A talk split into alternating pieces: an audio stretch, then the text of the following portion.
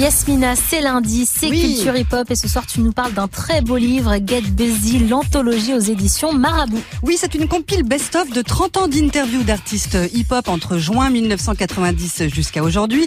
Des artistes hip hop comme IAM, NTM, Cut Killer, Doc Gineco, Passis, Tommy Bugsy, Mary G. Blige, Ice Cube, Gangstar, Nas, KRS-One, mais aussi des interviews de personnalités comme Benoît Poulvorde, Dupontel, Thierry Ardisson, Jacques Vergès, Jamel Debbouze, Marc Dorcel. Alors dans les années 90, Get Busy a d'abord été un fanzine, puis plus tard un magazine dans les kiosques, jusqu'à l'émission Get Busy sur Click TV encore aujourd'hui. Et à la tête de Get Busy, c'est Cher, une personnalité emblématique du hip-hop français. Il nous explique les débuts sous la forme d'un fanzine. Alors un fanzine, c'est un magazine quand tu n'as pas d'argent. c'est ça. C'est avec les moyens du bord, donc t'es pas dans un groupe de presse, t'es pas en kiosque, t'es pas dans le circuit habituel, c'est de la débrouillardise. C'est en général un journal de passionnés ou d'activistes. C'est un journal qui fait avec des bouts de ficelle, avec les moyens du bord. Mais si on prend l'exemple de Get Busy, que toi tu as connu, euh, on a commencé très petit avec juste 8 pages photocopiées. Le dernier numéro du fanzine, c'est du papier glacé, de la couverture couleur. Donc il y avait quand même une exigence d'à chaque fois faire mieux. Après on est arrivé au bout de ce qu'on pouvait faire avec un fanzine, mais on a fait un beau fanzine. Get Busy, c'était donc un journal amateur construit comme un vrai magazine avant même la naissance de la presse rap. Et les interviews se faisaient souvent à l'arrache et souvent pas prévues, comme avec Snoop. C'était à l'époque de son premier album.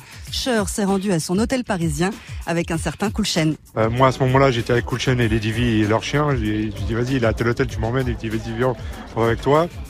Le mec, il nous dit ouais, mais non, il veut pas parler à la presse, patati patata. On lui donne le fanzine. Je dis écoute, montre-lui et dis-lui s'il veut nous voir. Il est descendu, il a vu le chien à coup de chaîne, il était comme un dingue, il l'a pris en laisse, il l'a sorti dehors.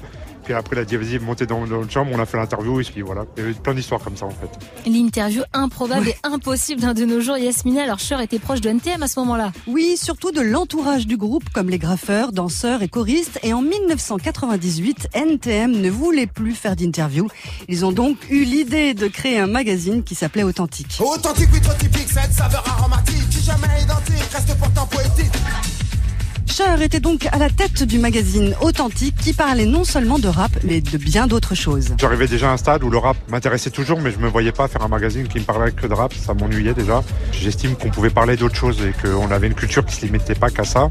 Et euh, on a euh, été dans tous les domaines. Il y avait du rap effectivement, mais il y avait de la politique, il y avait du sport, il y avait du cinéma, il y avait du porno, il y avait, on s'est interdit aucun sujet.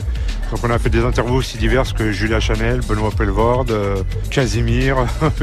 on en a fait tellement, euh, voilà. Et Authentique, Yasmina, c'est aussi un documentaire sur NTM. Oui, du fait de sa proximité avec NTM, Cher a filmé la tournée de leur quatrième album, Supreme NTM, et 120 heures de rush plus tard, Alain Chabat a décidé de coproduire et co-réaliser avec Cher le fameux documentaire authentique Un an avec le Suprême, sorti en 2000. Alain Chabat, encore lui, qui signe la préface de Get Busy, l'anthologie. Oui, et par la suite, Get Busy est revenu en kiosque avec toujours cette formule percutante de magazine de hip-hop mélangée avec des sujets de société, formule qui a marqué le hip-hop français. Aujourd'hui, Cher a toujours un regard sur le rap qu'il a vu grandir en même temps que son magazine Get Busy. Maintenant, le rap a gagné partout, mais on détient les rênes de pas grand-chose. En fait, c'est quand même toujours les mêmes qui tiennent les rênes, euh, des gens d'autres milieux sociaux culturels. Mais il y a toujours un plafond de verre, il s'est un peu élevé, mais je pense qu'il est toujours présent. Toujours des craintes, des préjugés, des fois une certaine condescendance envers le rap, euh, malgré tout, même si c'est euh, beaucoup moins qu'avant. Donc je pense que ça va changer, mais c'est long, voilà. Ça peut être à tout le monde, mais faut pas oublier d'où ça vient et qui l'a porté quand personne d'autre n'en voulait. Et lui, Cher, il l'a porté, ce rap, Get Busy, l'anthologie aux éditions Marabout, un beau livre de belles photos, des QR codes pour accéder à des playlists, entre autres, un beau cadeau à faire pour Noël. Mais grave, Yasmina, je vais le commander au Père Noël de ce pas. Merci beaucoup. On retrouve ta chronique en podcast sur move.fr. Je ferai ce que tu connaissais cette anecdote de ouf sur Snoop et le chien de Cool Chain. Non, non, je connaissais pas les, anecdotes, mais c'est vrai que c'est une très belle époque euh, bah, pour tout ce qui est média, C'est un peu l'âge d'or des médias, donc je pense que c'est l'âge d'or des anecdotes aussi, et ça doit être assez sympa de retrouver euh, toutes ces interviews euh, d'un seul coup. Ça doit être cool. Ouais, dans ce livre, c'est ouf. On en apprend tous les lundis avec Yasmina sur Move. Merci Yasmina.